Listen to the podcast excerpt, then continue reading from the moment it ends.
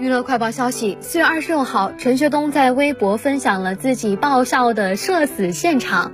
原来是他的裤子裂了一天，但是他没有发现，还在外面逛了一天，去餐厅吃的饭。途中有觉得冷，但他以为是裤子碰水了，直到坐上了回酒店的车，才发现没有人提醒他。陈学冬表示：“我说服自己没事儿，别人当这是时尚嘛？可能真想找个洞埋了自己，还附上了自己裤子裂了的背影照，裂的地方用表情包打了码。不得不说，真的太搞笑了，实在忍不住。”